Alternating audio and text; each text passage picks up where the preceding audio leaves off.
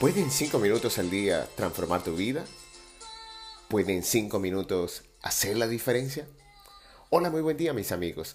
Empezamos esta jornada con la certeza de poder acordar lo mejor para cada uno de nosotros desde el corazón. Ayer tuvimos la oportunidad de conversar acerca de los factores que favorecen la sana convivencia de las personas. Y decíamos que uno de los más importantes era la capacidad de conciliar y reconciliar. Nuestra habilidad para hacer acuerdos es clave si queremos mantener viva la llama del amor y del respeto en todos los ámbitos de la vida. Pero en el tema de la convivencia es la piedra angular de este proyecto familiar. El día de hoy vamos a meditar acerca de la palabra acuerdos y seguro que aprenderás y recordarás muchas cosas alrededor de este tema en particular. Empezamos como es habitual con la historia de esta palabra, que a mi parecer recoge todo el sentido de este término en el tema de parejas, familia y amor. Acuerdo viene del latín acordare, compuesto del prefijo ad que indica proximidad, atracción o intensidad, y la palabra cor que significa corazón. ¿Qué tal la historia de esta palabra? Acuerdo es etimológicamente aproximar o unir los corazones. Creo que con esta definición hemos dicho todo lo que teníamos que decir en este podcast.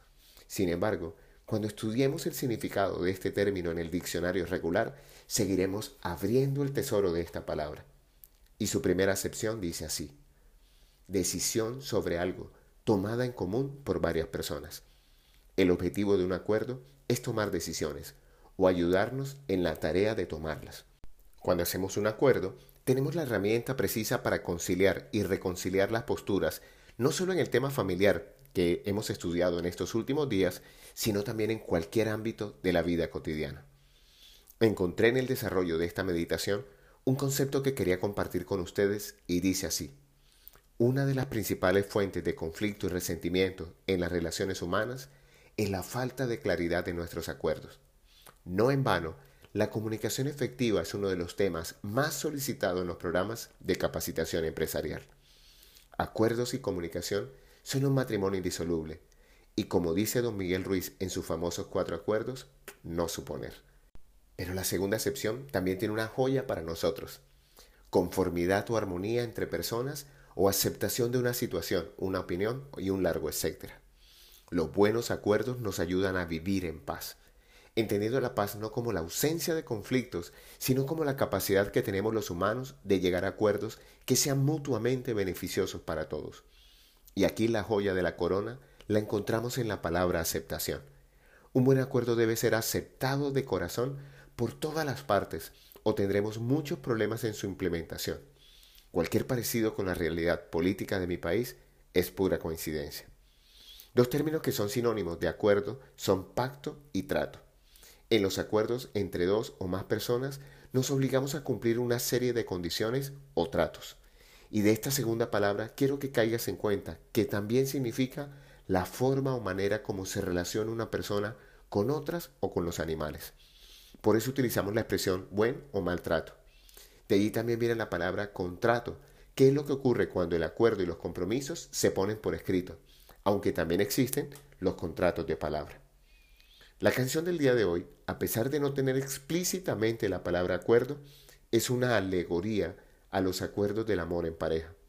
De la cantante argentina Amanda Miguel, la canción Hagamos un trato resume en dos frases todo lo que hemos visto hasta aquí.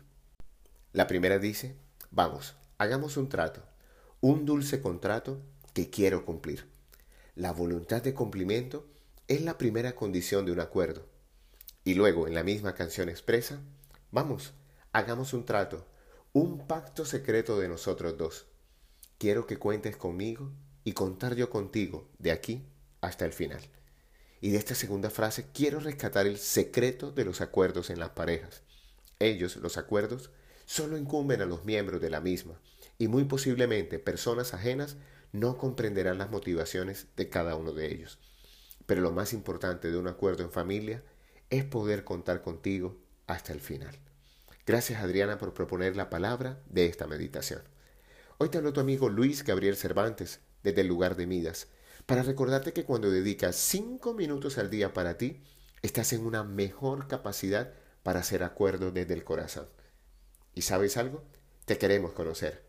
Espera lo que hemos planeado para ti en los próximos días, aquí en arroba Cervantes y en www.abretesoro.com. Frota tus manos y recuerda, algo bueno va a pasar.